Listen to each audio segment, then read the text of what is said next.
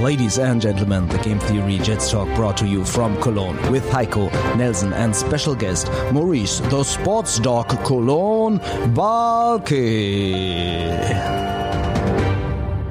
So Leute, wir haben länger keinen Podcast aufgenommen, aber es liegt einfach daran, wir mussten auf den Tag warten, an dem Sven keine Zeit hat.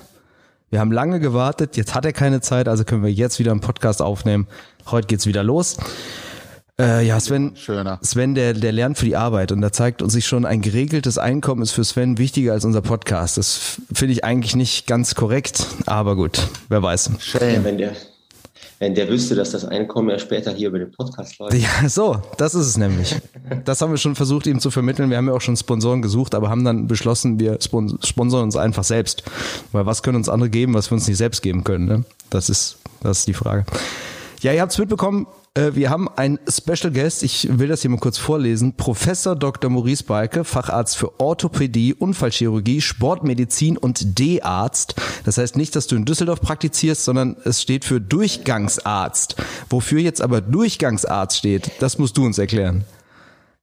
Ja, also stimmt erstmal so, was du da vorgelesen hast. Der D-Arzt ist letztendlich, wenn man für so Berufsunfälle zuständig ist. Also für die Berufsgenossenschaft. Ach so, ne, hier steht D-Arzt, D-Arzt. Ja, das heißt Durchgangsarzt. Und das, ja, Und das ist der Ausdruck für, für ähm, be begehlich versicherte Patienten. ah, alles klar, einen, über die Berufsgenossenschaft einen Arbeitsunfall hatten oder auf dem Weg zur Arbeit oder alles klar. einen Schulunfall. Was ist denn, wenn ich jetzt hier im Homeoffice einen Unfall habe? Ist ja eigentlich auch ein Arbeitsunfall. Dann darf ich, wenn ich, wenn ich auf dem Weg zum Klo jetzt die Treppe runterfalle. Das ist tatsächlich nicht ganz klar. Das, äh, muss man sich dann im Einzelfall immer, äh, immer anhören. Also wenn du jetzt normalerweise auf dem Weg zur Arbeit bist, dann ist nur der direkte Weg zur Arbeit versichert. Also wenn du auf dem Weg nur einen Kaffee trinken gehst, dann nicht. Ah ja, okay. Das könnte Heiko Die passieren. Treppe quasi nicht im Haus, also nur außerhalb des Hauses. Ah, das heißt, ich muss schon in den Garten gehen. ne? Das zählt wahrscheinlich auch nicht. Das ist schon nicht so einfach. Ja. Ich war einmal mit Heiko an seiner Lieblingsbude Kaffee trinken oder zweimal. Was trinkst du da immer, Heiko? Ah, ja, mittlerweile ja gar nichts mehr. Ich kann ja keinen Kaffee mehr trinken. Ah. Dann aufbauen. Irgendwie. Ich sehe dann aus wie eine Schwangere. Ja, so. Weil ich Das total aufblähe. Ich vertrag das nicht. So, Irgendwie Reizdarm, keine Ahnung, irgendwas. Ja, ist wirklich schlimm. Aber sonst, äh, ja, ich bin da ja variabel. Also ich, von Americano mit Milch bis äh, Cappuccino. Guck mal, was wir jetzt schon gelernt haben hier in den ersten drei Minuten des Podcasts. Heiko hat einen Reizdarm, wir sind nicht versichert im Homeoffice. Ja, eigentlich, eigentlich, eigentlich können wir Schluss machen. Nee, wir haben dich ja nicht ohne Grund eingeladen, Maurice, sondern wir wollen ja heute über, über Verletzungen reden. Und ich weiß ja, du bist ja, ja, ich weiß nicht, ob das noch so ist, aber du warst mal sozusagen der Ansprechpartner Nummer eins für den Combat Club Cologne, wo, wo ich ja früher auch trainiert habe, ja, und Heiko und Sven natürlich auch. Und da, ich weiß gar nicht, ob du dich immer fest um irgendwelche Leute gekümmert hast, aber es hieß dann immer, wenn irgendwas, irgendwas war, frag doch mal bei Maurice. Der ist, äh, ja, äh, der ist bewandert und ich kann mal meine Geschichte erzählen. Ich war ja auch einmal bei dir und zwar ist, war das so, ich hatte irgendwie was am, am Sprunggelenk und konnte das irgendwie nicht so zuordnen. Ich dachte so Band und so ist das nicht. Und dann war ich beim, beim Arzt und dann habe ich ein äh, MRT bekommen und dann hieß es, ich hätte irgendwie so ein Haarriss im Knochen und das wäre zu behandeln wie ein Bruch und ich sollte jetzt sechs Wochen Pause machen. Und da habe ich irgendwie gedacht, du, lachst schon wieder da, da habe ich irgendwie gedacht, das, das kann doch nicht sein, weil man hat ja auch so ein bisschen Gefühl für seinen Körper. Außerdem wollte ich kiten gehen nächste Woche. Und dann bin ich nochmal zu dir gegangen und du hast irgendwie, glaube ich, gesagt, ähm, ja, man kann jetzt gar nicht sehen, ob das jetzt akut ist oder schon ewig da war. Wenn du nicht mehr Schmerzen hast als sonst, hast du hier eine Bandage und wenn du es bewegen kannst, dann ist Bewegung gut und geh mal kiten. Und da habe ich gedacht, das ist ein guter Mann. hast du so das Gefühl. Hast du so das Gefühl, dass, dass Leute, die gerade zum Kampfsport unterwegs sind und sich ja auch mal auf die Mappe hauen und sowas, sowieso grundsätzlich eher der Meinung sind, wir können immer direkt weitermachen? Oder ähm, ist das jetzt, ist es so eine Typfrage? Oh, Ja, ich glaube, das kann man gar nicht so unbedingt sagen. Es ist tatsächlich eine Typfrage. Grundsätzlich wollen ja die meisten Sportler immer irgendwie weitermachen. Aber ich finde, dass so Kampfsportler ähm, haben ganz oft ein ziemlich gutes Gefühl so dafür, was geht und was nicht geht. Weil ja man ja doch einfach so ganz gut seinen Körper kennenlernt und, ähm, und schon häufig selber irgendwie einschätzen kann, nee, das ist jetzt irgendwie, da stimmt was nicht oder das ist jetzt irgendwie halb so wild. Ich behaupte immer, Die Beschwerden hat man ja immer, ne? Also das ist ja fast nicht, dass ja nicht mehr irgendwas wehtut. Und, aber man kann ja in den meisten Fällen mit ein bisschen Erfahrung ja selber einschätzen, sagen, das ist jetzt aber nichts Schlimmes. Ich behaupte ja immer sogar, ich gehe noch eine, eine, Stufe weiter, ich behaupte immer sogar, dass ich sogar einigermaßen so einschätzen kann, wie ist es jetzt ein Muskel, ist es jetzt ein Band, ist es jetzt ein Knochen? Und dann denke ich manchmal, okay, das ist jetzt vielleicht eine Sehne, dann massierst du mal ein bisschen den Muskel, weil der da zu stark dran zieht und so. Ist das überheblich oder kann man das wirklich? Nee, ich glaube, das kann man schon ganz gut einschätzen dann. Ähm, ja, vor allem nach einer Zeit, ne, wenn man schon ein paar Sachen so hinter sich hatte. Was, äh, wo wir gerade beim Thema sind, Heiko, was war deine schlimmste Verletzung, die du je hattest, unabhängig vom Jitzen oder nicht? Meine schlimmste Verletzung. Also jetzt nicht seelisch oder emotional. Nee. Freund, Freundin verlassen. Mutter. Ja, genau. Meine Mutter hat mich nicht geliebt. Wahrscheinlich tatsächlich ähm, die erste schwere, die ich hatte als Kind. Da ist, glaube ich, mir einen abgebrochenen Flaschenhals in den Arm gerammt, oh. ich hingefallen oh. bin. Auf dem, warum, warum machst du sowas? das sind die Fachfragen. Ich ausprobieren, ich wollte es wissen. Nee, wir haben, äh, äh, wir haben tatsächlich, äh, leider passt ja in die heutige Zeit, wir haben Krieg gespielt und ich bin getroffen worden und habe mich geschleppt noch ein bisschen und hinfallen lassen und bin zielsicher in den einzigen abgebrochenen Flaschenhals, der so mit der Bruchstelle nach oben aus dem Sand geragt hat, reingefallen mit dem Shit. Arm. Hab da irgendwie fast meine, meine Pulsader mit durchgeschnitten. Ja, das war das erste Mal, dass ich alleine auf dem Spielplatz war. Meine Mutter hat sich sehr gefreut. Aber, ähm, ansonsten, ich habe mich tatsächlich auch beim Jitzen noch nie richtig stark verletzt. Ich sage das viel zu häufig in letzter Zeit. Seitdem habe ich ja, das hätte ich jetzt nicht sagen dürfen. Jetzt muss ich mit ja, ich sag das, das, ja, ich war ja schon mal bei dir einmal. Mit ähm, was? Äh, Meniskus war es dann am Ende, aber auch nichts Schlimmes. Da irgendwie hat sich da nur so ein kleines Stückchen gelöst. Du hast da ein bisschen an meinem Bein rumgehebelt, meine Kreuzbänder gelobt. Wie stark ja. und schön die sind. Und äh, hast halt gesagt, ja, man könnte jetzt Physio machen, aber wäre auch nicht, würde wahrscheinlich von alleine verschwinden. Also ist auch von alleine verschwunden ja. tatsächlich. Ist tatsächlich auch beim Meniskus so. Ist gar nicht so selten, dass das dann doch ja. tut ein bisschen weh und dann ist auch wieder okay. Ja, das ist interessant, weil ich immer gehört habe, also ich hatte immer als, ich habe, du, du bist ja Taekwondoler, ich habe ja früher auch viel Taekwondo gemacht und da waren ja immer die Knie so ein bisschen im Fokus und da habe ich immer Angst vor Meniskus gehabt, weil mein Bruder hatte Meniskusprobleme, musste direkt raus ja. und ich dachte immer, Meniskus kannst du nichts machen. Dann habe ich später irgendwann nochmal gehört, Knorpel kann auch irgendwie nachwachsen oder so. Wie, wie ist da der Stand der Dinge? Ja, grundsätzlich schon. Also es gibt viele verschiedene Knorpeltherapieverfahren inzwischen. Auch ziemlich aufwendig. Auch Knorpel kann man anzüchten und wieder implantieren, wenn die Voraussetzungen stimmen. Also es gibt schon, schon gute Möglichkeiten. Immer vorausgesetzt, es ist so ein eher umschriebener Defekt. Also wenn irgendwann der Knorpel einfach weg ist, mhm. im Sinne von Verschleiß, richtig Arthrose, dann wird es schwierig.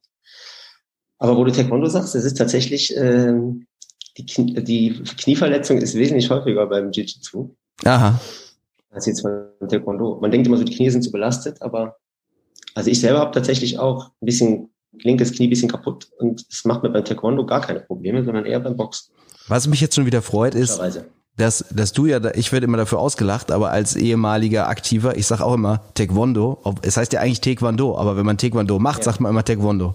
Und damit, daran erkennt man schon, ob die Leute Taekwondo machen oder nicht, weil sonst sagen die ja, nämlich immer. Der, das ist der, so der Freimaurerhände drauf. Genau, genau. Das ist dieses, dieses geheime, so wie an, an der Nase tippen einmal. ähm, du, du hast, ich weiß, ich hatte ja im Vorfeld schon auch zu dir gesagt, wir machen ja hier kein medizinisches Fachgespräch, aber ich habe gerade schon gemerkt, du hast ja Hausaufgaben gemacht, du hast tatsächlich nachgeguckt, was ist die häufigste Verletzung im Jiu-Jitsu oder? Ich, ja, ich habe ja, ich habe ja eure Podcasts tatsächlich äh, mir alle schnell angehört ja. und festgestellt, dass ihr ja scheinbar, scheinbar seid, sind ja so Jiu-Jitsu-Zumacher, ziemliche Nerds. Ziemliche Nerds, ja genau. Ja. Äh, ja, genau, die sind ziemliche Nerds. Deswegen habe ich äh, so ein äh, extra auch so um, als Highlight so ein paar Nerd-Facts Geil. gesucht. Super. Ähm, ja, also von daher ähm, ja, hau mal raus. Also, was, was ist die häufigste? Sachen erzählen. Also, es ist tatsächlich so, es gibt wirklich so ein paar Studien, die, die gucken. Es gibt zum BJJ gar nicht so viel, weil im Vergleich zu anderen Sportarten, also die Kampfsportarten, wie jetzt die Karate, Boxen, äh, Taekwondo ist ja noch nicht so alt. Und äh, gerade wenn die Sportarten olympisch werden, dann, ah, ja. dann wird immer deutlich mehr an, an Forschung auch gemacht. Ähm, aber es gibt so ein paar Sachen. Also ich habe zum Beispiel eine Studie gefunden aus dem Jahr 2019. Da haben sie ähm, tatsächlich mal geguckt, wie das so ist beim BJJ. Und 59 Prozent der Teilnehmer hatten äh, Verletzungen innerhalb der letzten sechs Monate. Oh. Wow. Ja, und äh, wobei das ist immer schwer einzuschätzen, weil man Ja, weiß ja. immer nicht so richtig, äh, wie denn die Gesamtzahl so ist und sowas. Aber Und was, was zählt als Verletzung? Also wenn ich jetzt, Ja, genau, genau, das, das wollte ich auch gerade sagen. Das ist dann immer die Frage, wie definiert man das? Ne? Also jede kleine Verletzung, manchmal gibt es die Definition, dass man den äh, Wettkampf abbrechen muss oder mindestens eine Woche den Sport nicht ausüben Mhm. kann. Und das variiert immer. Also man, das ist alles nicht so ganz vergleichbar. Aber 58 Prozent beim äh, Gerangel oder bei der sogenannten Transition, wo ich selber nicht weiß, was das ist. Das ist okay, was wahrscheinlich Sparring einfach, nehme ich an. Wechsel, ja. Und dann durch einen Takedown ist selten. Ah, ja gut, weil wir keine machen. Genau, und das ist halt beim Judo so ein bisschen da, die Hauptverletzung, dass Mhm. die dann irgendwie sich dumm abstürzen beim Wurf. Aber, das ist interessant, 8,9 Prozent bei zu lange Warten vorm Tap-Out. Und ich würde fast noch nicht glauben, die ist aufgeben. zu niedrig, die Zahl. Also ich, ich muss ja sagen, Kann gut sein. Ich ja. meine, äh, du, du wirst es jetzt nicht wissen, aber die Leute, die, die uns jetzt kennen, die wissen das so ein bisschen. Ich bin vor allem halt im Heel-Hooker. Also Das bedeutet, ich attackiere eigentlich Knie sozusagen für jemanden, der den Sport nicht, nicht macht. Und das gilt nach wie vor als eine der gefährlichsten Submissions überhaupt. Das hat einen Grund, warum das so ist, aber ist ja auch egal.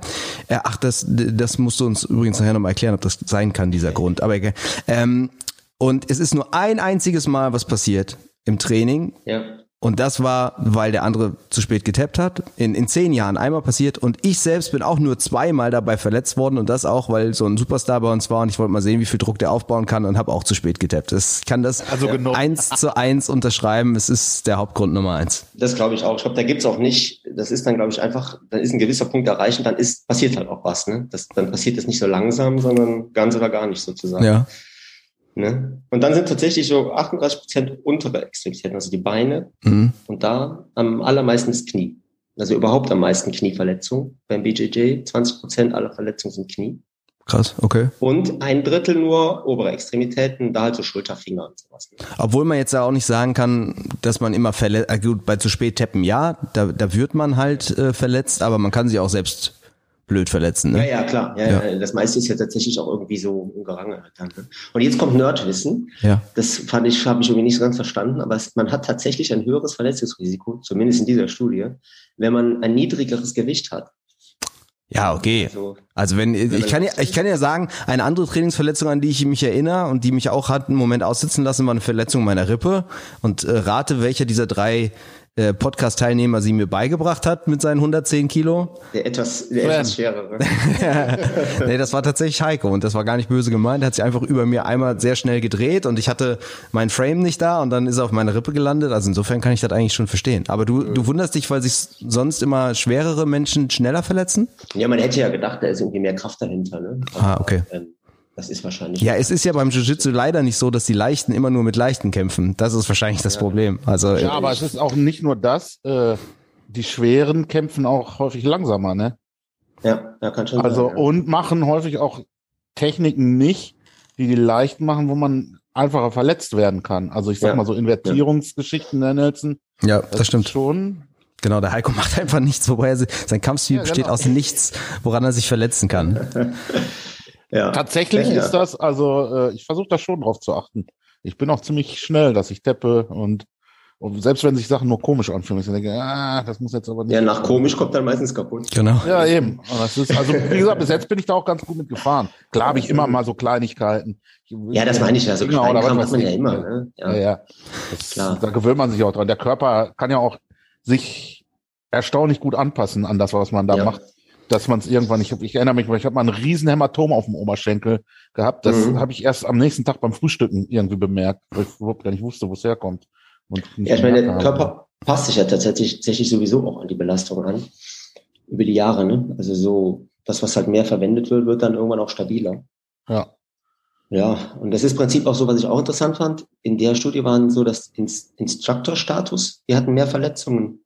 Wahrscheinlich, weil die immer von irgendwelchen Ja, ja.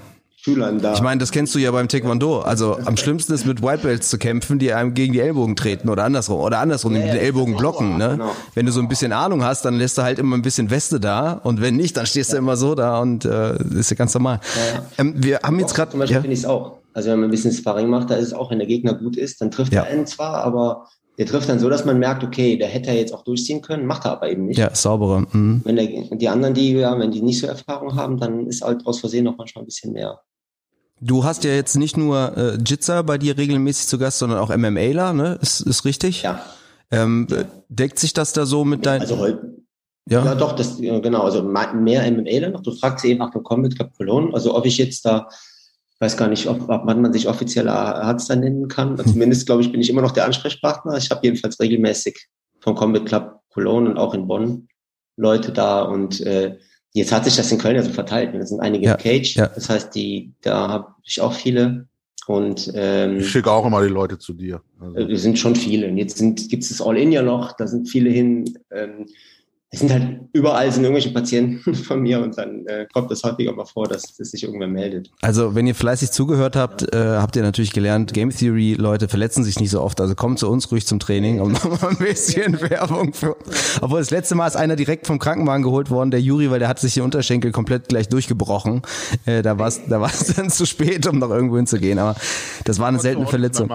Wo wir jetzt schon beim Thema sind, wir haben ja gerade schon äh, Heikos schlimmste Verletzung erfahren. Äh, du hast natürlich wahrscheinlich ganz ganz andere Leute noch bei dir da. Was ist denn die schlimmste Verletzung, also nicht die du hattest, sondern an die du dich jetzt so erinnern kannst, die mal bei dir auf dem Tisch lag? Oder bist du, ja, Jetzt, jetzt beim, beim Kampfsport oder? Ja, ja, erstmal vielleicht beim Kampfsport und dann den, den Knaller ja, für hinten aufheben. Jetzt, jetzt bin ich ja in der Praxis sozusagen. Genau, so ambulant bist du ja gar nicht, ne? Notfall, äh, ja, so richtige Notfall in dem Sinne haben wir ja kaum noch. Ähm, und jetzt beim Sport sind so die schwersten Verletzungen, ähm, die ich dann behandelt habe, die das war eine Ellenbogenluxation zum Beispiel, also ein ausgekugelter Ellenbogen, was ja tatsächlich gar nicht so selten ist. Habe ich schon mal einem beim, Trainingskollegen beim auch beigebracht. Ja, und das ist auch gar nicht immer so dramatisch, aber es kann eben schon auch so sein, dass die ganzen Bänder da kaputt gehen. Mhm. Und äh, ja, Kreuzbandverletzung, Kreuzbandriss hatte ah, ich schon den einen oder anderen cool. gehabt. Und dann ist häufig an der Schulter irgendwie so Bizepssehnengeschichten, an Schulter ausgekugelt. Ähm, das sind, sind so die häufigsten Sachen. Das ist so. Das man ist auch so das, das Beschissenste, was man sich am Knie zufügen kann, oder? Ja, ja, von so Einzelverletzungen, ja. Man kann sich natürlich auch kombiniert sonst was reißen. Ja. Äh, aber grundsätzlich erstmal schon von dauert es einfach lange, bis man wieder, wieder dabei ist. Ne? Das ist ja so ein, so ein Arztding. Du musst mir sagen, ob du das auch so machst. Äh, meine schlimmste Verletzung war auch vom Taekwondo. Da habe ich einen Tritt, einen Ditchagi gegens Auge bekommen und konnte dann erstmal spontan auf der unteren Hälfte des linken Auges nichts sehen. Das ist so richtig grau-milchig angelaufen, dass ich so nicht wusste, was ist da los. Und dann bin ich da auch mit dem äh, Krankenwagen zum Arzt. Und das Erste, was der Arzt mir dann sagt, ja, letzte Woche hatte ich einen hier, dem ist das Auge direkt geplatzt. Ist, ist das so? Und ich, und ich kenne das, ich kenne das auch, weißt du, wenn du mit so einer Angina zum Arzt gehst, gut, ich habe keine Mandel mehr, aber hier mit so einem dicken Hals, dann sagt er, ja, letzte Woche hatte ich einen, dessen Hals war dreimal so dick wie ihrer. Weißt du, ich glaube, das soll einen immer beruhigen, so nach dem Motto, so schlimm ist es ja gar nicht. Aber eigentlich denkt man so, ich weiß nicht, ob das ist, machst du das auch immer, wenn jemand kommt und hat den Ellbogen so, dann sagst du ja, letzte Woche der. Ich sage immer so, heute, heute ist noch keiner gestorben. Also, nee, also Nee, äh, ich glaube nicht. Wüsste ich jetzt auch nicht so ganz, was die Informationen den Patienten bringen sollen. Ja, das weiß ich halt auch nicht. Also wie gesagt, ich denke immer, das, das heißt so wie, ja, es könnte schlimmer kommen, aber so richtig, so richtig äh, ja, beruhigend tut's eigentlich. Ich in dem Moment auch nicht. Äh, du bist ja. Ich habe auch mal gedacht, ich, ich habe meine beiden Augen verloren beim Taekwondo, habe ich mal gedacht. Waren aber nur die Kontaktlinsen. War doch nicht so schlimm. Du bist ja ein, ein Spezialist ne, für Gelenke, kann man ja eigentlich so sagen, ne? Ja, also Sport- und Gelenkverletzung. Und das Schöne ist ja, beim, beim Jiu-Jitsu geht es ja sehr viel um, um Hebel und Gelenk und ja. so. Kannst du uns mal so kurz erklären, ist das, ist, also ich glaube, Schulter bist du ja sehr weit vorne, Knie bist du sehr weit vorne. Ist das mhm. alles das Gleiche? Also wenn so ein Gelenk kaputt geht aufgrund, sagen wir mal, der Hebelwirkung, die man da ausübt, was kann man da so grundsätzlich sagen, das passiert da und das geht kaputt oder sind das immer Einzelfälle? Ähm, ja gut, das Prinzip ist immer ähnlich. Ne? Das ist halt letztendlich immer so, wenn da irgendwie der Hebel so ist oder die Kraft einfach größer ist, als das Gelenk aushält, dann reißt irgendwas. Und das fängt immer meistens an mit irgendwelchen Rissen an der Kapsel. Und wenn das dann weitergeht, dann reißen halt Bänder im Endeffekt. Und die Gelenke sind natürlich schon sehr unterschiedlich. Also so das Kniegelenk ist ganz anders stabilisiert als zum Beispiel der Ellenbogen. Ne? Der Ellenbogen ist ja an sich knöchern schon gut geführt und stabil.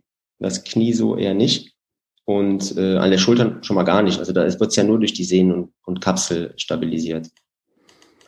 Ähm, aber es ist schon, gibt schon dann unterschiedliche Verletzungen je nach Gelenk.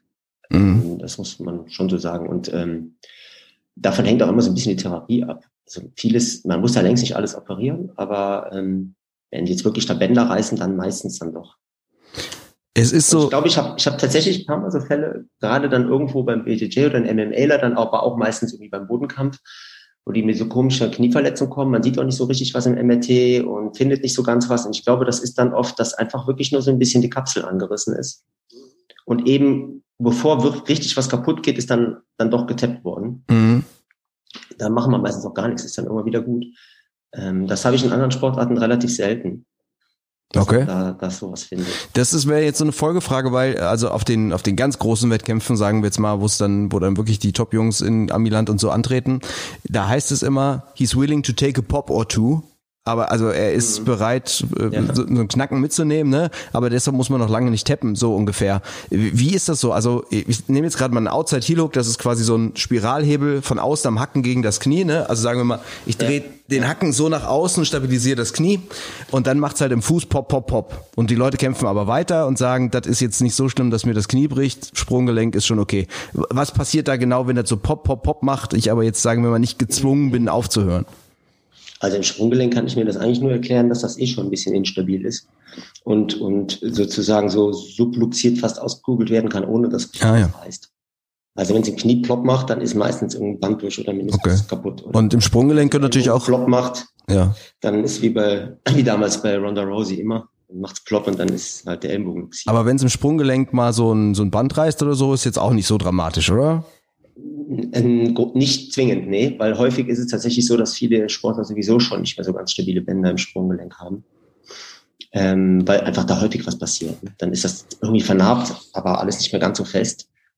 Ähm, also da würde ich mir weniger Sorgen machen, als wenn sie Knie ploppt. Oder Also ich habe mir damals beim, beim Eignungstest für die Sporthochschule habe ich mir die Bänder im Sprunggelenk gerissen und habe aber dann noch hatte noch Schwimmen, Handball und leider den 3000 Meter Lauf. Das habe ich dann alles noch äh, mitgemacht so. Ich habe gedacht, komm, wenn du jetzt das Tape abmachst, dann musst du nächstes Jahr wieder hin. Also ziehst du es jetzt einfach durch. Dann war ich hier beim Arzt und habe das ganz heroisch erzählt und er hat dann meine ganzen Bemühungen, meine meine ganze Heroik damit kaputt gemacht, dass er gesagt hat, ja, wenn es kaputt ist, dann tut's ja auch nicht mehr weh. Angerissen wäre schlimmer. Und dann bin ich so ganz klein geworden und Aber ähm, nicht. beim Handball früher, ich habe mal als Jugendlicher Handball gespielt, da hieß Und das es immer, ist viel schlimmer. Ja, ja, da, da hieß es immer, äh, besser es reißt, als dass es überdehnt, weil dann kann man es annähen und dann wird's wieder vernünftig. Und wenn es überdehnt ist, hat man halt immer Ärger damit. macht man aber nicht mehr, oder? Schwer zu sagen, man, nee. Es gibt ja, also die Grenzen sind ja immer fließend. Also im Endeffekt, ähm, wenn es, ich würde eher sagen, wenn es instabil ist, dann hat man ein Problem. Ob es dann überdehnt ist oder gerissen, ist dann auch relativ egal. Also jetzt kommt drauf an, welche Bänder. Die meisten kann man tatsächlich gar nicht gut nähen, sondern muss dann doch irgendwie ersetzen, weil die Naht an sich dann nicht stabil genug ist. Also wie beim Kreuzband zum Beispiel. Das würde ich jetzt gar nicht Wie ersetzt man die denn? Womit? Man entnimmt woanders eine Sehne, die man nicht unbedingt braucht, Okay. Beim Heiko im Kopf. daraus eine neue. Ja, genau. Und bastelt daraus eine neue. Ja. Bei dir gerne mal einer aus dem Mund hält. genau. da habe ich ganz viele Muskeln in der Zunge, da kannst du gar nichts falsch machen. Genau, da kann man was von nehmen. Eine Sache, und darauf wollte ich eigentlich vorhin zurückkommen, und das würde vielleicht auch die, die Anzahl der Knieverletzungen zusammen mit dem man tappt zu spät erklären. Es ist ja immer so die Sache beim Knie, also gerade beim Hook, das ist halt so ein, so ein Spiralhebel aufs Knie, ne? Also man da dreht das Sprunggelenk, verdreht das gegen das Knie sozusagen. Da heißt es immer, also ganz so ist es nicht, aber man merkt nichts und irgendwann macht's Pop. Weißt du, wenn ich jetzt so ein Armbar mache, wo ich so den Arm überstrecke, merke ich irgendwann am Bizeps, ach scheiße, äh, das tut weh und so weiter. Nur im im ähm, Unterschenkel heißt es dann immer, da sind keine Muskeln, die diese Bänder so führen, weißt du, dass du irgendwann merkst, okay, hier ist eine Überlastung da und dann macht's Bums. Sondern i- ist das ist das jetzt ein Urban Mythos oder kannst du kannst du das wirklich so? Nee, das kann ich mir tatsächlich ganz gut vorstellen. Also kommt auf die bisschen auf die Knieposition an. Aber ähm, gerade, also es gibt so die, die, die Hamstring-Muskeln, ne, die so am Oberschenkelrückseite innen am Knie vorbeiziehen. Die stabilisieren so ein bisschen gegen Rotation. Ähm, aber sonst ist tatsächlich relativ wenig an Muskulatur im Knie, was, was gegen eine Rotation stabilisieren kann. Okay. Und das, deswegen funktioniert es am Knie auch beim Sport meistens nicht so gut ohne Kreuzband, weil man kriegt es halt muskulär immer nur zum Teil, zum Teil stabilisiert. Und das kann ich mir wirklich vorstellen. Weil wenn du jetzt an der Ferse einen Hebel ansetzt, dann hast du ja eine lange Hebelwirkung bis aufs Knie dann. Da kommt ja dann doch relativ viel Kraft an. Und ich glaube jetzt wirklich am Ellenbogen, da, dann zieht's halt an den Muskeln. Da kommt auch häufiger dann, wenn der luxiert zu Muskelrissen und sowas alles. Beim Knie reißt ja tatsächlich dann in der Regel ja nur, nur die Sehne und nicht noch irgendwas an Muskulatur. Mhm. Ja, ja, Äh, genau. Das kann, Mhm. könnte ich mir vorstellen, dass das tatsächlich stimmt. dass man relativ spät da merkt, wenn es zu spät ist.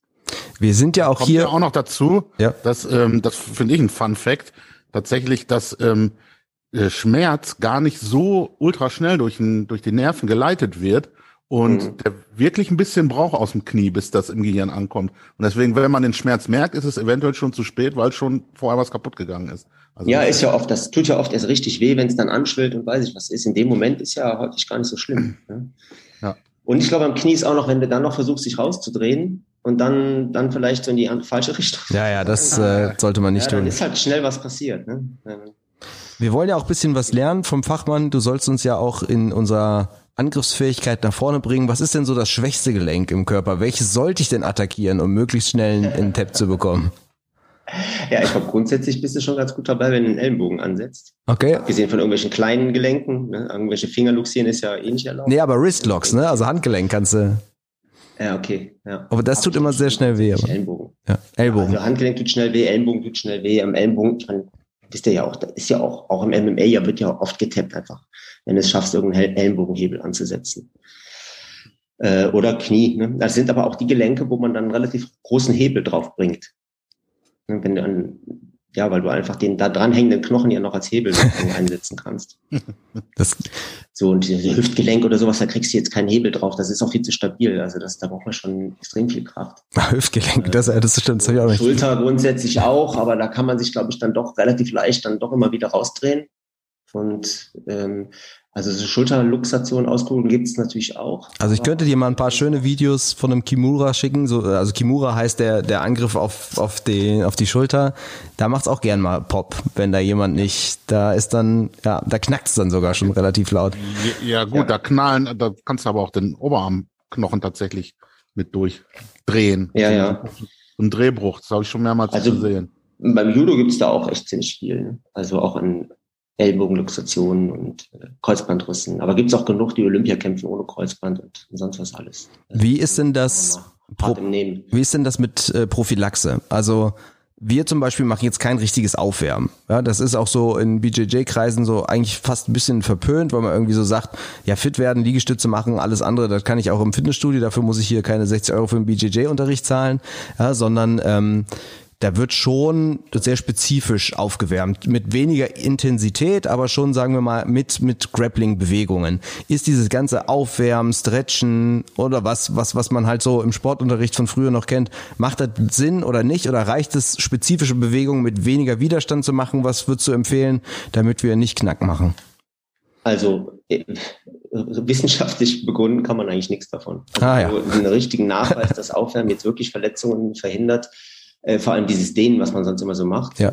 Also der Klassiker ist ja beim Fußball, ne, dann ein bisschen Wade dehnen und los geht's. also, das, ich habe äh, genau ein Bild vor. Ich auch, warte ja, den. wie das dann so, so war früher. Jupp. Äh, genau so. Und ich glaube tatsächlich, dass die, dass es wahrscheinlich wesentlich mehr Sinn macht, wenn man die Bewegungen, die man dann nun mal nachher ausübt, in hoher Intensität, einfach mal in geringerer Intensität am Anfang alle durchmacht. So, also dass man äh, zum Beispiel, weiß ich nicht, wenn ich jetzt Krafttraining mache, dann macht es aus meiner Sicht am meisten Sinn, einfach ein paar leichte Sätze am Anfang zu machen, die man genauso ausführt wie später eben in schwer. Und das ist wahrscheinlich beim Aufwärmen beim BJJ genauso sinnvoll, weil du hast ja völlig recht, was sollst du da irgendwelche Dehnübungen oder, oder Liegestütze machen zum Aufwärmen? Das ist ja keine sportartspezifische Bewegung. Ähm, dann würde ich tatsächlich eher äh, locker anfangen. Also dass man die Gelenke, die man braucht, einmal alle durchbewegt, das macht sicherlich Sinn. Und sie die Muskulatur ein bisschen aktiviert, macht auch Sinn. Aber auch beim Taekwondo zum Beispiel, also dieses Aufwärmtraining, wo man am Anfang versuchen, dann alle schon ihren maximalen Spagat zu machen, das macht halt auch überhaupt keinen Sinn. Das kann man danach machen oder an trainingsfreien Tagen. Aber jetzt die Dehnung wirklich verbessern, würde ich nicht vor dem Training empfehlen. Sondern vielleicht nachher, wenn man warm ist, dann Wenn man warm ist oder an anderen einzelnen Tagen, weil wenn man in die maximale Dehnung geht, dann ist eher so die Muskelspannung geringer. hm. Also das macht auch nicht so richtig viel Sinn. Ich habe zum Beispiel beim hängt natürlich Taekwondo, ab, ne? ich habe immer gesagt, ich, ich kann, bin jetzt nicht der, der super Spagatmann und so weiter, aber dafür sind meine Kicks schneller und härter, Ja, genau. oder? Nee, es ist tatsächlich so, wenn du dich total dehnst am Anfang, also wenn ich jetzt selber mal versuche, meine Dehnung zu verbessern, danach kann ich nicht mehr gut kicken. Ja. Also das, äh, Wie, wie, wie machst du das denn? Wie arbeitest du an, an Dehnung und Mobilität und Flexibilität und so?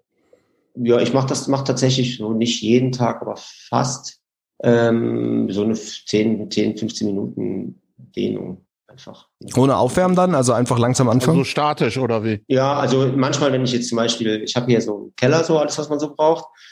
Ähm, ich boxe halt auch ganz gerne so und dann mache ich oft dann am Ende dann einfach Stretching, vor allem für die Beine und äh, Beine, Rücken, Hüfte mache ich fast nur.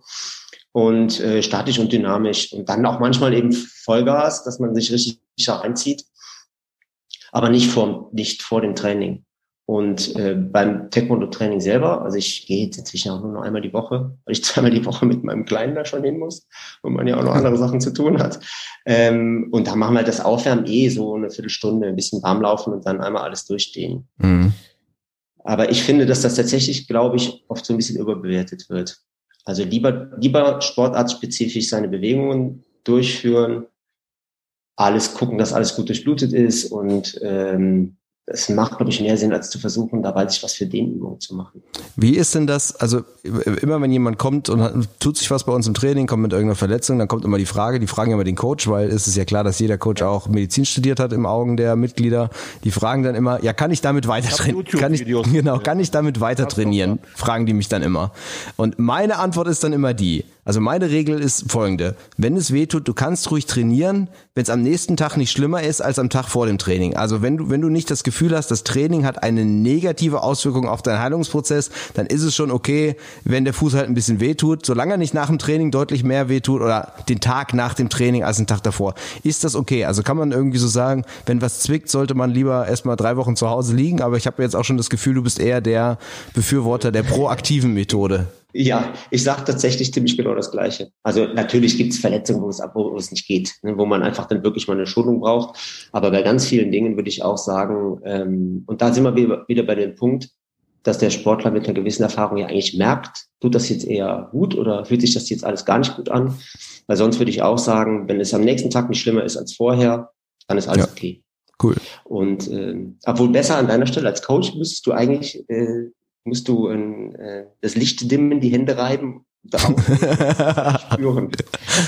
Also, äh, ist sicherlich noch mehr Show-Faktor möglich bei euch. Ja, stimmt, stimmt. Aber ja gut, das ist, ja, da, da muss, müssen wir vielleicht beim Wing Chun vorbei. Aber apropos YouTube, es gibt tatsächlich ein Video, das habe ich irgendwann mal, wir hatten, ich hatte mit einem Kumpel so einen richtig schlechten YouTube-Kanal und da haben wir so Sportvideos gemacht. Ich habe einmal gefilmt, wie die Pauli mir äh, Blut aus dem Ohr gezogen hat. Also hier ja. so Blumenkohlohr, ne? Ja, ja. Und das war wirklich nur, das war wirklich nur so ein ganz kleines bisschen. Ich war, habe mich eigentlich schon fast geschämt, das auf YouTube zu stellen. Und das ist das am mit Abstand am meisten geklickte Blumenkohl Remove. Oh, das hat inzwischen glaube ich 30.000 Klicks und irgendwelche kleinen äh, Jungs schreiben drunter, ich habe das mit Absicht gemacht und habe mir aufs Ohr gehauen und das sieht doch voll geil aus und Dings. Das, das, das passiert nämlich, wenn du die Leute an, an YouTube verweist. Dann kommen sie alle, kann, ja, kommen klar. sie alle mit dem mit dem Ding rum. Schießen sie alle ins Ohr, damit sie Bluterguss kriegen. Endlich, endlich mal. Du hast gerade, ähm, ja, wir haben jetzt schon öfter gehört, bisschen Boxen und vor allem Taekwondo. Ähm, warum warst du noch nie beim Grappling? Womit kannst du das rechtfertigen? Außer mit äh, mangelnder Zeit? Ja, genau. Also tatsächlich mit mangelnder Zeit.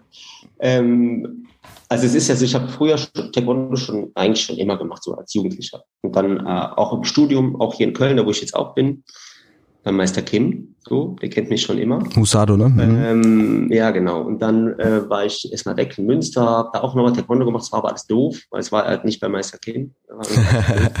und dann bin ich zurück und habe dann hier wieder angefangen, war aber, ach, da habe ich in der Klinik gearbeitet und andauernd Dienste gehabt und abends dicke Beine und insgesamt sowieso ein bisschen zu schwer. Und alle, die ich früher getrainiert habe, waren alle besser und dann habe ich erstmal gar nichts mehr gemacht. Ja, und dann jetzt aber habe ich gesagt, wenn mein Kind anfängt, fange ich auch wieder an. Der Große hat dann auch angefangen, hat dann schnell wieder aufgehört, aber ich habe da trotzdem weitergemacht. Ähm, so und ähm, das mache ich auf jeden Fall jetzt noch weiter. Das macht einfach Spaß. So, das finde ich, ja, ist halt so, mache ich halt schon immer einfach irgendwie. Und jetzt macht mein kleiner Sohn halt auch damit und äh, das ist halt schon irgendwie so, ja, bin ich halt schon immer hingegangen. Wollte schon immer boxen, äh, aber auch nie Zeit gehabt, weil ich Taekwondo kennst du ja, also wir machen auch wirklich eigentlich nur Kicks. Das, was wir da an Handtechnik machen, das ist echt vernachlässigbar. Und äh, das wollte ich schon immer lernen. Und dann habe ich interessanterweise einen Patienten, der hatte sich die Bizepssehne am Ellenbogen abgerissen. Den habe ich dann repariert und der hat dann nachher gesagt, er kann er mir doch Boxen beibringen. Und da ah. fahre ich jetzt. Der hat so ein kleines Gym in Trostorf, da bin ich halt so einmal die Woche, eher so alle zwei Wochen mal, Wochenende. Aber auch schon länger jetzt. Und mache zu Hause halt extrem viel. Und ich würde tatsächlich ganz gerne eigentlich auch noch zumindest zumindest das lernen, wie ich verhindere, dass ich auf dem ja. Boden lande. Ja. Das wäre ja schon mal so der erste Schritt, dass ich da gar nicht erst hinkomme, weil ich mich im Stand natürlich viel wohler fühle. Aber ich glaube, das ist dann zum einen ein Zeitproblem. Wenn ich das jetzt auch noch mache, dann ja. redet meine Frau Ich kenne das. Aber ich kann dir auch versprechen, so funktioniert BJJ nicht. Wenn du zum BJJ gehst, dann findest du es entweder irgendwie kacke, weil du denkst, ich will ja nicht mit den verschwitzten Jungs rumrollen, oder du wirst so angefixt, das, ja. das geht nicht. Du kannst nicht sagen, ich will nur das und das lernen, das wird nicht funktionieren. Da wird man so reingesaugt. Ja, glaube, du hast ja das Nerdige angesprochen vorhin, da kommt man nicht so schnell. Ah ja, ich mache auch ganz, mir fällt ganz schwer, so Dinge so ein bisschen zu machen. Ja, ja, das also, kenne ich. Äh, ich. Für mich persönlich wäre auch so ein reines MMA-Gym nicht so richtig. Weil ich finde es irgendwie lieber dann eine Sache richtig lernen und ja. dann Boxen richtig lernen und äh, aber das ist jetzt eher so mein persönliches Problem. Und ich glaube, das würde mir wahrscheinlich ziemlich viel Spaß machen und das wäre dann schlecht. Dann müsste ich das auch machen. Ja, das, ich kenne das. Und tatsächlich hätte ich ähm, auch ein bisschen Schiss vor Verletzung, weil ähm, ich, ich kann halt nicht mir irgendwas die Handgelenk verdrehen oder irgendwie Ellenbogen fixieren oder sonst was. Und es ist halt schon beim BJJ auch es ist einfach wesentlich wahrscheinlicher, dass da was bei passiert. Das ist ein interessantes Thema, weil gerade, also, also ja, also beim Boxen zum Beispiel, natürlich kriegt man was ab. Aber ich meine, im schlimmsten Fall, ich sage mal, im schlimmsten Fall brichst du die Nase oder hast eine Platz. Aber Hände beim Boxen? ja, das grundsätzlich schon, die sind immer schön bandagiert und sowas, aber wenn man es jetzt nicht komplett übertreibt, dann sind das alles keine wirklich schlimmen Sachen. Beim Taekwondo halte ich es inzwischen für sehr, sehr unwahrscheinlich, dass ich mich verletze, weil ich es einfach schon so lange mache und mhm. ich mache ja auch da keine Wettkämpfe mehr. Und dann sind es ja auch nur Prellungen in der Regel. Die sind ja nicht schlimm. Ähm, beim BJJ kann man halt schon mal was haben, was einen echt länger außer Gefecht sitzt. Ich weiß nicht, ob du es mal gesehen hast, aber wir machen ja Grappling ohne Gi, ne? also ohne Anzug. Mhm. Bei uns gibt's auch mit Anzug und die, die Jungs und Mädels, die wirklich BJJ, ich weiß nicht, ob du das bei deiner Recherche gesehen hast, es gibt so BJJ-Finger, die haben nämlich, die halten sich an den Anzügen fest und dann wird der Griff gelöst und dann haben die danach so richtig dicke Gelenke. Und es gibt so zum Beispiel einen ganz berühmter Keenan Cornelius, der sagt, er hat noch 30 Prozent seiner Fingermobilität weil der Rest einfach diese, also die Gelenke in den Fingern, das ist beim, beim Nogi jetzt nicht so, weil man dieses, dieses Lösen nicht hat, aber das kannst du beim BJJ, sind es nicht nur die Ohren, sondern die Leute zeigen dann auch ihre Finger und die stehen so in alle Richtungen ab. Das ist tatsächlich was, okay. was du jetzt wahrscheinlich ja, nicht so gebrauchen bisschen, könntest. Nee, genau, das ist so ein bisschen, ja. Aber was ich super fände, und das stört, das ist so ein bisschen schade, vor allem beim Taekwondo. Ich finde, beim BJJ kann man halt auch im Training schon ja fast, fast wie im Wettkampf Sparring machen. So ist es. Ja, also du, und beim Taekwondo, vor allem beim Boxen geht's auch, ist auch noch ganz okay. Aber Taekwondo geht's halt nicht. Also, ja. geht eigentlich nicht, weil die, man sagt halt immer, ja, Taekwondo ist ja alles irgendwie nicht so ein toller Kampfsport, aber die Kicks sind halt einfach zu heftig. Dann, äh, die kann man, da kann man nicht, äh, nicht mal so ein bisschen. Wenn man den durchzieht und trifft, dann hat man ein Problem auch. Ne? Ja, und andersrum ist genauso, wenn der andere seinen Ellbogen reinhält. Ich kenne das ja so gut, da haben wir auch selbst ein Problem, wenn man durchzieht und trifft irgendwo an der falschen ja, das, Stelle. Das ja. auch, aber das, also ich hätte mehr Hemmungen, wenn ich jetzt nochmal Taekwondo richtig kämpfen müsste, habe ich auch immer Schiss gehabt, den anderen da irgendwie zu verletzen. Ja, also, also im Jiu-Jitsu kannst du halt auch mit einem unglaublichen Unterschied an äh, Wissen und Können trotzdem ja. miteinander rollen und auch Gas geben. Also die, die, wer frisch ist, der gibt ja sowieso 100 Prozent Vollgas. Ja. Das, weil der hat ja nichts anderes. Also der hat ja keine ja, andere Waffe als nur Kraft und Schnelligkeit. Und tatsächlich verletzt, also ich, wenn ich mich verletze, eigentlich fast nur mit neueren Leuten. Ja. Also mittlerweile auch nicht mehr so, weil ich das auch gelernt habe. Ähm, Gerade ich jetzt auch noch wegen meiner, ich wiege halt ne, so um die 120 Kilo und 1,85 ja. groß. Und dann meinen ja sowieso immer alle, sie müssten noch mal eine Schippe ja, drauflegen. Ja, klar. dann ist es, tut's auch mal weh. Aber, Aber die, ich finde, ja, sorry. ja, Nee, mach ich finde, so häufig sind Verletzungen gar nicht. Lustigerweise nee, nee, nee, sind es irgendwie auch immer dieselben, die sich verletzen. Ja. Ne? Also und das sind immer die, die zu wild sind und die passen genau in diese ähm, Statistik rein, tappen nicht früh genug. Aber wie, wo Ja, du es gerade gesagt so, hast, ja. ich hab, denk mir das beim MMA immer. Du hast ja auch da viele Leute vom Comic Club, die kennst du ja alle hier, der, der große Martin damals, ich weiß gar nicht mehr, wie er heißt, mit Nachnamen oder der, der Philemon oder was auch immer. Das waren alles Jungs, die standen 5-0, 6-0 und so weiter. Aber alle hatten irgendwas. Der eine hat Tinnitus bekommen, der andere hat es mit dem Auge, der so. Und das sind auch viele, die jetzt zum Beispiel der Phil, der ist ja jetzt voll auf Grappling auch eingestiegen, weil genau aus dem Grund, den du gerade gesagt hast, man kann sich halt voll verausgaben, ohne dass man halt dann dann immer nach Hause humpelt. Ne? Aber ich wollte noch einmal fragen, weil du das ja vorhin gesagt hast, dass der Körper sich auch anpasst. Ich erinnere mich daran, als ich angefangen habe mit ähm, ähm, Grappling und nachdem ich das Leuten erzählt habe, konnten die alle sagen, sie hatten das Gleiche. Das war auch am Ellbogen so ein ganz komischer, stechender Schmerz, dass wenn ich beim Autofahren den so auf die Lehne aufgelegt habe, dann hat es irgendwie durch den ganzen Ellbogen gezogen. Und ich habe irgendwie, ich will dich jetzt nicht fragen, was das sein kann, aber ähm, es hat dann irgendwann, ich verlasse mich dann auch immer drauf, ja, der Körper passt sich schon an, ne? Ähm, nach, nach einem Jahr oder sowas war das einfach weg. Oder wenn es dann wieder kam, habe ich gedacht, ja, okay, das, das ist in zwei Wochen wieder da. Aber wie ist denn das, wenn ich jetzt als, als junger Mensch anfange und mein Körper entwickelt sich zu so einer Sportart hin?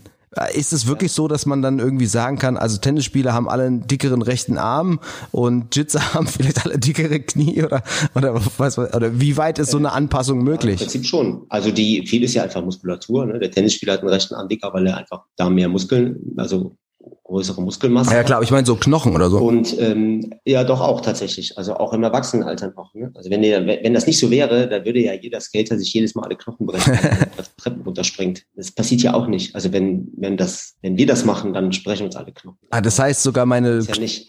okay. Die, ja, die Knochen sind auch lebendig. Ne? Das heißt, die äh, passen sich einfach der Belastung nach und nach an. Vorausgesetzt, dass die Belastung nicht so viel drüber ist, dass es dann zu viel Hm. ist. Aber was du zum Beispiel ansprichst, was ich mir vorstellen kann vom Ellenbogen, du bist wahrscheinlich, stützt du dich auch auf den Ellenbogen öfter mal ab. Ja, ja, So, ja, auf jeden Fall. Ne? Weil dann hast du, da ist halt so eine Borussa, so ein Schleimbeutel drüber. Und wenn du da immer wieder Druck drauf kriegst, dann führt das immer wieder zu Entzündungen. Und Ah. ich vermute, dass irgendwann ist das einfach dann vernarbt ähm, und dann passiert das halt nicht mehr, weil sich das letztendlich tatsächlich einfach diesen Belastungen angepasst hat. Wenn du jetzt aber, die Schienbeine beim Thai-Boxen, ne? Da, also Das wollte ich gerade passiert ja fragen. auch fast nichts. Das ist genau das Gleiche. Die haben einfach, die kriegen immer so Blutergüsse unter der Knochenhaut und das verknöchert dann und die haben einfach dann auch viel dickere Knochen. okay, das heißt, dieses gegen die Palme treten, wie ich das immer sehe von Jean-Claude Van Damme, das genau. bringt tatsächlich was. Das bringt tatsächlich was. Und die, ich weiß auch gar nicht, ich, ich könnte mir vorstellen, dass das auch der Grund ist, wenn man, man sieht inzwischen beim MMA ja relativ häufig so Unterschenkelfrakturen. Ja, ja, ja, ja, Also gerade von dem, der kickt. ja, ja. Das wird dann geblockt vom Ja. Schienbein und dann bricht der Kick hin, der sich den Unterschenkel. Wie bei McGregor. Hm. Also ja, pro- prozentual gesehen ist das beim Thai-Boxen halt viel, viel seltener. Und ich glaube, das liegt einfach daran, weil die MMAler machen das halt auch mal, Mhm. aber der Thai-Boxer macht den ganzen Tag nichts anderes.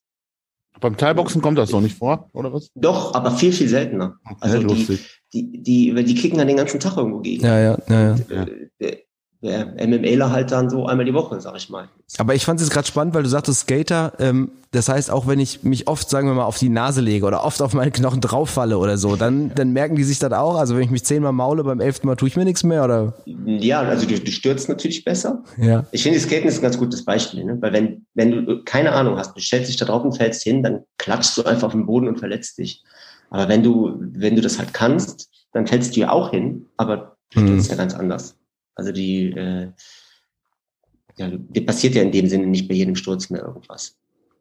Ne? Das ist auch so eine Sache, wenn man von einer Verletzung zurückkommt und hat aber die Verletzung noch im Kopf und macht dann merkt dann plötzlich, ich mache eigentlich alles anders, weil ich Angst habe um meinen Fuß und plötzlich, äh, ich habe dann schon ein, zwei Mal mit Training aufgehört, weil ich gedacht habe, heute tust du dir was, weil du bist mit dem Kopf immer nur am dran denken, wie du den Fuß drehst und gerade dann geht's wahrscheinlich in die Hose.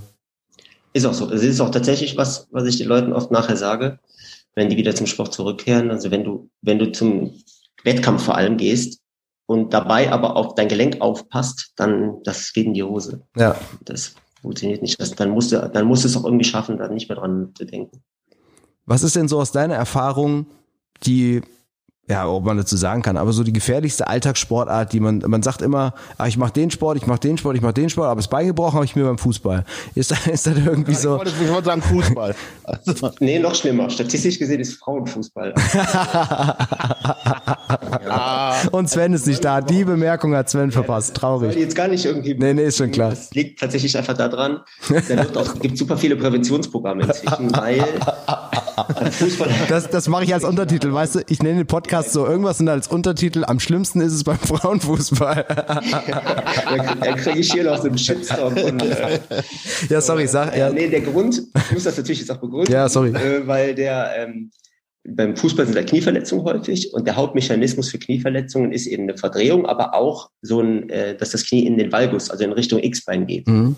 Und das ist einfach, weil Frauen häufig ähm, X-Beine dazu eine Veranlagung haben, nicht X-Beine, aber eine Veranlagung dazu funktionell ein bisschen ins X zu gehen, ist das bei denen eben häufiger. Und das ist auch das Hauptaugenmerk bei den Präventionsprogrammen, dass man genau versucht, die, die Beinen, Hüft, äh, Gesäßmuskulatur so zu kräftigen, dass man dieses, dieses funktionell ins X-Gehen verhindert, um die Verletzungen zu verhindern. Das klappt auch. Aber ich habe, weiß ich, das, das Nerdwissen kriege ich jetzt nicht mehr ganz zusammen, aber Taekwondo zum Beispiel kam irgendwann hinter Baseball. Ah, okay. Also überhaupt man denkt immer so, das wäre alles so schlimm mit dem Kampfsport, aber ähm, man hat natürlich total viele Verletzungen. Die hast du wahrscheinlich jede Woche, wo der Fußballer halt dann natürlich mit aufhören müsste und zwei Wochen vom Platz wäre. Ja. Da gehst du ja einfach zum Training mit. Das ist natürlich ein großer Unterschied, dass man einfach die mit ganz anders mit Verletzungen umgeht mhm. und akzeptiert, dass es eben, also ein Beispiel, ich habe auch den einen oder anderen Judoka und die kommen dann zur Kontrolle nach irgendeiner OP und dann fragt man, und wie geht's? Ja, super, tut nur noch weh. Aber es ist egal, weil es hält. Das Gelenk hält. Es tut nur noch weh. Und dieses, es tut ein bisschen weh. Die trainieren am Olympiastützpunkt wahrscheinlich an der Spur, oder? Ja. ja, also bei den meisten Fußballern würde das Gleiche dazu führen, dass sie sagen, ich kann auf gar keinen Fall spielen, ich muss ja immer noch. Und das ist natürlich auch so, ist was anderes. Ne? Ist schon ein Unterschied. Ähm, ja, aber es ist tatsächlich gar nicht so schlimm. Und auch MMA sieht halt immer so dramatisch aus, wenn die Leute dann da bluten und sowas, aber es passiert ja dann doch ziemlich wenig. Ja. Und auch diese ganzen, das sieht zwar alles schlimm aus, aber die Wirkungstreffer zum Kopf sind ja auch gar nicht so oft. Die sind natürlich, das ist natürlich schon eine Gefahr, die man beim BJJ alleine jetzt nicht hat, dass man da ständig irgendwie äh, das Hirn was abkriegt. Das gibt es natürlich auch dann doch im, im, im MMA. Aber wenn ich mir mal überlege, wenn man jetzt einen an den Kopf kriegt und wird so ein bisschen angezählt, dann ist der Kampf auch zu Ende. Dann setzt der Gegner nach, man ist kampfunfähig und hat verloren. So. Beim Boxen geht man zu Boden, dann rappelt man sich hoch, hat zehn und dann geht's weiter und macht mhm. weiter und dann kriegt man drei, vier so Dinge an den Kopf, wo man in jeder anderen Sportart ja aufgrund einer Gehirnerschütterung für drei Monate gesperrt wäre. Mhm. Und davon kriegt man ja je nachdem im Kampf ein paar ab. Das ist ja, schon ja. auch nochmal eine andere Nummer. Ne? Ich, und, ich, ich, äh, ja, ich, ich glaube ja. auch, es macht am Ende aber auch die Masse der Schläge, die man ja. an den Kopf gekriegt hat, auch die leichten. Also wenn man, ja. wenn du bei Boxen trainierst, kriegst du ja schon im Training, im Sparring, wenn, selbst wenn du kein Wettkampfsparring machst, so viele an die Rübe. Ähm. Beim MMA zum Beispiel halt nicht, weil du da ja auch dann wird zum Körper getreten oder es wird halt ein Takedown gemacht oder was auch immer. Wollen wir aber auch nicht verheimlichen, dass es seit Jahren schon Forderungen gibt, dass die Fußballer Helme tragen sollten, weil die mit dem Kopfball auch die eine oder andere Erschütterung ja. da, da mehr mitbekommen sollen. Ja, ja, ja, ja, ja. Ja, wobei das ist tatsächlich meistens so, dass die Erschütterungen da gar nichts bringen. Also die Helme, ist ganz Eben, interessant, beim Boxen ist der Helm tatsächlich äh, wieder, ist ja inzwischen verboten wieder beim olympischen Boxen. Also die haben damals, irgendwann in den 80ern, dann wurde Profiboxen ist sowieso egal, ne? da geht es eh nur um die Kohle. Aber jetzt beim Amateurboxen oder olympischen Boxen gab es irgendwann eine Helmpflicht, ohne dass es irgendwelche Studien dazu gab. Und dann hat man festgestellt, dass die Gehirnerschütterungen mehr waren. Ah. Wahrscheinlich einfach, weil erstens ist die, der Kopf ein bisschen größer und der, diese Erschütterung kommt in der am erster Linie durch den, durch das sozusagen Schwingen vom Kopf. So.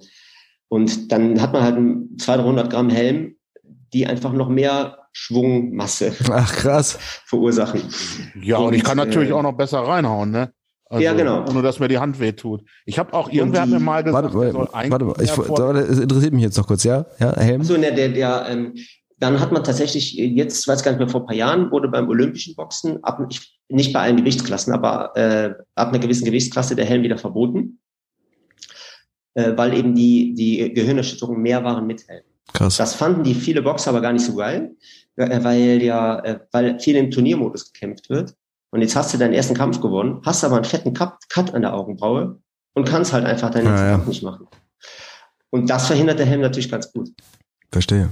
Heiko, sorry. Also ich trage, wenn ich Ja, nee, mache, Helm, nur- weil ich auch keine Lust habe, äh, keine Lust mit so einer Platzverlorung. Ja, ja, ja. Aber eigentlich für dein Hirn bringt's nichts. Ja. Ich habe ich hab ziemlich viel Übertragung vom olympischen Boxen gemacht und habe da auch mal gefragt und die meisten sagen halt, der ist wirklich dafür da, um Cuts zu verhindern, vor allen Dingen Ja. auch, wenn du mit dem Kopf zusammenstößt. Da kann das ja auch mal schnell Mhm. passieren.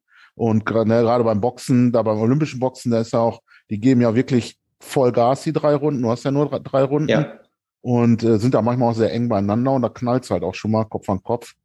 Ja. Und ähm, ja, und tatsächlich halt, wie gesagt, die sind ja eigentlich immer Turniere. Die kämpfen ja, Ja. eigentlich immer Freitag, Samstag, Sonntag, wenn die auf den größeren Ja. Sachen sind, mindestens. und das ist Also, natürlich dann mega ärgerlich. Dann hast du so eine blöde Platzwunde, die dich eigentlich gar nicht stört, aber du kannst halt einfach nicht weitermachen. Mhm. Aber für das Hirn bringt's nichts. Fürs Hirn bringt's nix. Frauenfußball ist am allerschlimmsten und wenn's und solange es nur weh tut, ist, ist alles gut. Das haben wir auf jeden Fall, das haben wir auf jeden Fall heute gelernt. Genau. Ja, ich bin äh, alle meine Fragen losgeworden, Heiko. Oder hast du noch eine Fachfrage aus dem Hintergrund?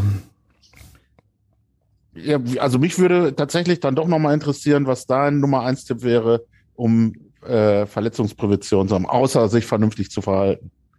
Also Ja, was also kann ich tun? klar. Du sagst also Krafttraining zum Beispiel oder was auch immer. Ah, okay. Ja, also finde ich auf jeden Fall. Aus meiner Sicht ist es absolut notwendig, dass man irgendeine Form von Krafttraining macht.